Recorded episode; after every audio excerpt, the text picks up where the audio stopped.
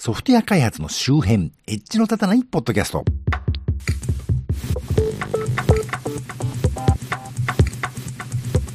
どうも、コンピューターで楽しいことをしたい人、そして、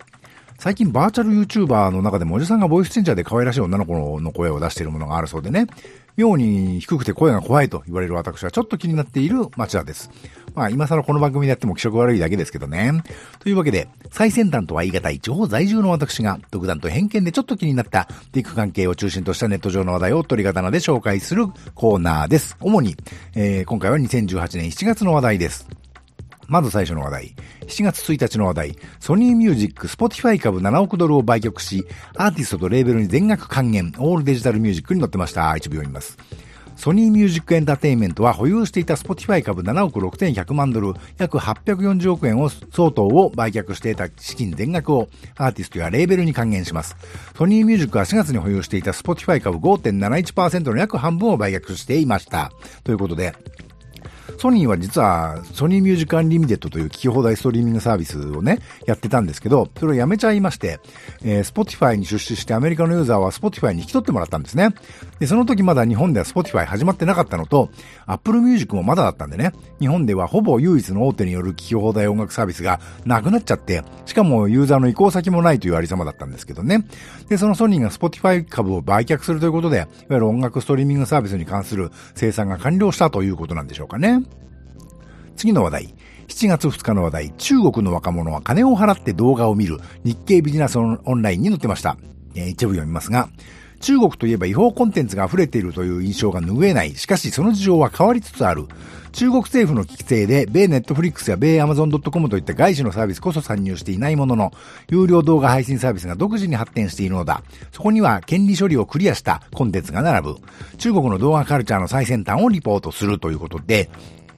違法コンテンツ天国という印象が強い中国でも、正規な動画サービスが普及することで特に若い層でそういう正規コンテンツの利用者が増えているという話題ですね。日本でも日本の国民的コンテンツかのようにね、アニメが、あの、リオオリンピックの閉会式でね、日本国の総理大臣が世界中にメッセージを発信していましたけど、いわゆるたくさんのアニメを無料で視聴できる都会と、ほぼ全てのアニメはレンタル屋さんでお金出して DVD 借りてくるかブルーレイ買うかしないと見れない田舎、長野県みたいなですね。その格差というのはものすごかったんですが、まあ、フールとかネットフリックスとか、アマゾンプライムビデオなどなどによってね、その格差がかなり狭まりつつあるわけです。最近漫画の違法配信サイトについて国家によってね、あの、ISP に特定サイトをブロックする要請が出たりしていたようですが、必要なのは規制なのかどうかなのかというのはよく考えるべきことだと思いますね。次の話題、7月4日の話題。インドで WhatsApp を介して偽情報を拡散、リンチ殺人が多発する事態に C ネットジャパンに載ってました。一部読みます。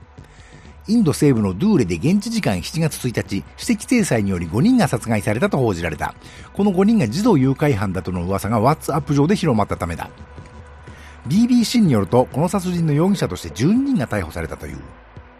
BBC が報じたところでは5人の被害者は遊牧民で、ある村を通過しようとして襲撃されたというと。ということで、この WhatsApp というのは、まあ日本では LINE みたいなものですね。あの、情報の伝達が早くなると何が起きるのかと。の、デマの拡散と偏見の強化が行われてしまったというのがこの事件ですね。よく道具に罪はない使う人間が問題なのだという人がいますが、残念ながら人間は期待するほど賢くなくて、道具だけが進化するのはやばいことも決して少なくないということがね、このように証明されていくわけですな。まあ、もっとも我々は失敗を繰り返さないと先に進んでいけないわけなんですけどもね。次の話題。7月5日の話題、ソーシャルメディア税を導入したウガンダ、7割のユーザーが VPN を導入し、掛け声倒れに、野じ馬ウォッチ、えー、インターネットウォッチに載ってました。一部読みますが、SNS への接続に課税する、いわゆるソーシャルメディア税を7月1日から導入したウガンダで混乱が続いている。VPN 接続を用いることでこの課税を回避するなど、自衛策を取るユーザーも増えつつあるようだということで。SNS がゴシップの温床になっていると激怒した大統領の鶴の一声で SNS の利用に税金の支払い義務が課せられたんだそうでしてね。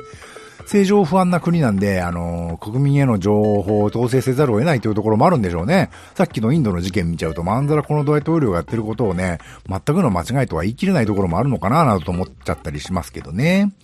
次の話題。7月11日、Apple パスワード管理アプリワンパスワードを全社員に配布か、えー、ゴリミーというサイトに載ってました。一部読みます。アップルはパスワード管理アプリワンパスワードを全社員12万3000人に配布する計画があると BGR が報じている。これはクパチーノ本社にいる従業員だけではなく、直営店スタッフも含まれるといい、個人プランではなく最大5人までの家族と利用できるファミリープランとして提供するという、ということだそうで、これちょっと違うんじゃないかな。あの、多分ビジネスプランで会社契約で社員に使わせるプランだと、あの、社員一人一人は個人プランと同じ、個人プランじゃないや、家族プランと同じく、家族で使ってもいいということになるはずなんで、それじゃないかと思います。あの、アップルみたいな有名企業は全社的にこういうパスワード管理ツールを導入しただかするだかっていうのはいいことで、前々から私は言ってますけど、忘れないけどそこそこセキュアなパスワードを作る方法みたいなね、ことをよく言われますが、忘れないような法則性がある時点でいつかその法則が陳腐化するというのはあって、あの、脆弱性というのはツールよりも人間の方がね、でかい穴が開いてるというのは間違いのないことなんで、こういうツール、もちろんそのツール自体自体のね、信頼性というのもあるんですけど、あの、こういうのを導入していくべきっていう風潮になることはいいことなんじゃないかと思います。ただしこういうツールを提供する特定企業と公共団体が癒着してしまうようなことがあると非常に良くないわけで、どうも日本ではそういう気な臭い話も聞こえてくるんでね、どうなんかなと思いますけどね。アップルがこの導入しただかするだかっていうこのワンパスワードはこの番組でもね、前に取り上げたことがありますけど、事実上いろいろ満足に使えるこの手のツールがワンパスワード一強状態なのがね、ちょっと問題だとは思うんですけどね。ちなみに私の勤務先、アズシエルではスタッフで共有して使わざるを得ないネットワークのね、サービスのアカウント情報は、ネクストクラウドというソフトのね、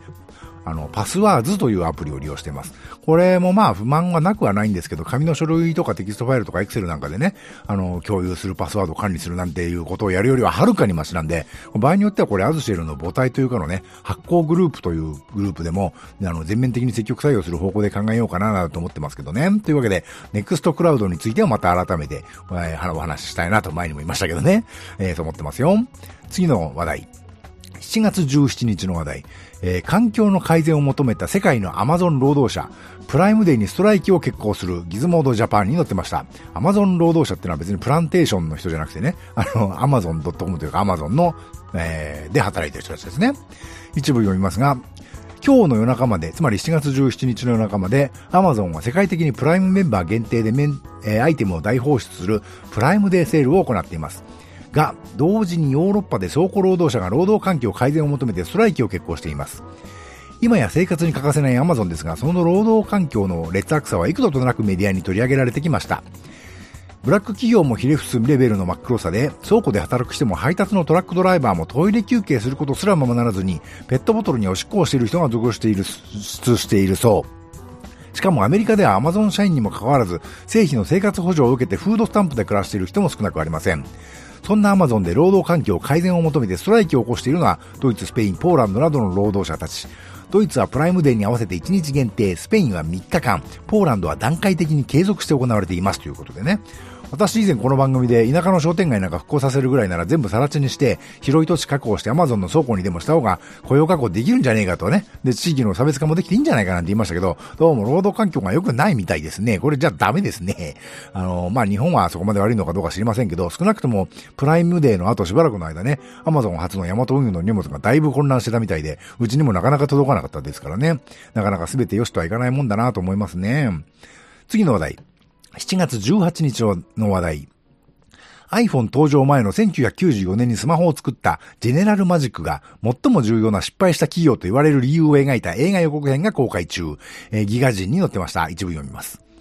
Mac を開発した代表的な開発者の一人と言われるビル・アトキンソン氏や Android の創業者、アンディ・ルービン氏など、名だたる人物が創業時メンバーとして並ぶジェネラルマジックは2002年に破産しました。しかし、ジェネラルマジックが存在しなければ現代の技術は生まれていない可能性があると言われるほど、ジェネラルマジックはシリコンバレーの歴史上で重要な位置を占めています。これまで知ることがなかったジェネラルマジックで何が起こっていたのかを描いたドキュメンタリー映画、ジェネラルマジックの予告編が公開中です。ジェネラルマジック、ジェネラルマジックって繰り返してますね。これ SEO 対策なんですかね、この文章は。えー、初代の Mac の開発者たちがね、まあ、ビル・アトキンソンに限らずですが、多く参加して、当時の Apple からもだいぶ出資を受けて、ソニーもだいぶ出資してたはずなんですけどね、ジェネラルマジックという会社がありまして、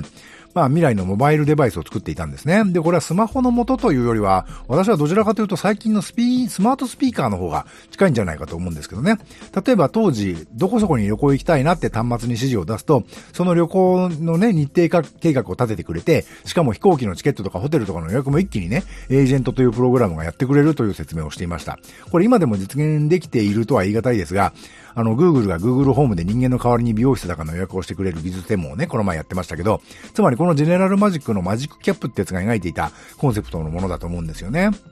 で、このジェネラルマジック社はなぜ成功しなかったというのがドキュメンタリー映画になったらしいというわけで、超見たいですね。あの、実際には当時のアップルによってね、潰されてしまったというのが私の理解なんですけど、ちなみにジェネラルマジックの失敗後にね、またこの時のメンバーが集まって、イーゼルという会社を作って、ノーチラスという Linux 用のアプリを開発していたんですけど、これもオープンソースソフトウェアのビジネス化というね、難しい壁にぶつかって頓挫してしまうわけですが、まあこの映画ではそこまでは描かれないんでしょうね。次の話題。7月27日の話題。ニュースアップ本物そっくり偽佐川に厳重注意を NHK ニュースに載っています。えー、一部読みますが、マジ騙された本物そっくりのサイトに繋がって、うっかり騙されてアクセスすると勝手にスマートフォンがショートメールをばらまき配信したり、大事な個人情報を抜き取られたりしています。えー、偽造している偽佐川厳重注意ですということで、アンドロイドのユーザーに、あの、佐川急便から荷物再配達を指示してくれというメールが来るんだそうでね。で、そのメールに記載されている URL をアクセスクリックすると、佐川急便の公式サイトとそっくりな、えー、偽のサイトにつながるんだけど、で、そこから Android 用のマルウェアがダウンロード、インストール、インストールされてしまうという騒動が、あの、今も継続して起こっているようです。これサイトのドメインというかね、普及 DN も本来の佐川急便のドメインは佐川 -exp.co.jp なんですが、この偽サイトのドメインは佐川 -kk.com だそうでね、深く考えなければ偽だと気がつかないわけです。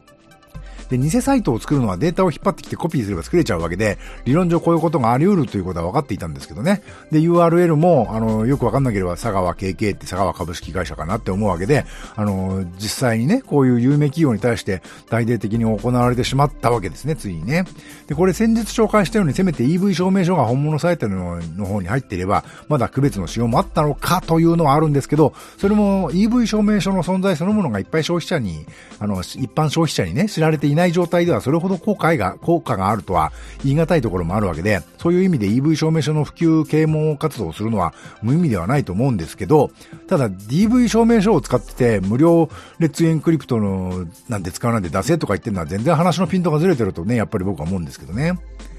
次の話題、7月26日の話題。セキュリティニュース、長野県立歴史館のサイトが改ざん、第三者が画像や文言を追加、セキュリティネクストに載ってました。一部読みます。長野県は長野県立歴史館のウェブサイトで改ざんが確認されたとして、7月15日から同館サイトを一時閉鎖している。同館サイトのトップページから企画室のページへ誘導する部分や企画展のページにおいて第三者により画像が置き換えられたほか文言が追加されたもの。7月15日18時前より不正アクセスが行われ、20時前頃改ざんされたという同サイトの保守を担当する管理事業者が7月14日に改ざんを発見したということだそうで、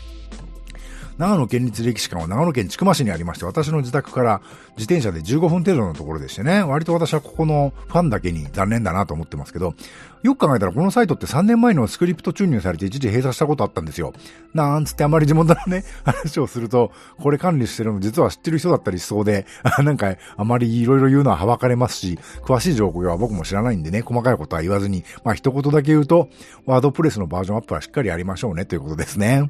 というわけで今回はここまでまで。このコーナーでご紹介予定の各種の話題はこの番組の Twitter アカウント及び Facebook ページ、Google プラスページに随時流しています。それをご覧になると私が何の話題をしようとしているのかなんとなくわかると思いますので、コメントなんぞをいただけるとその話題を取り上げる可能性が高くなるかもしれませんし、コメント内容を番組でご紹介させていただく場合もあるかもしれません。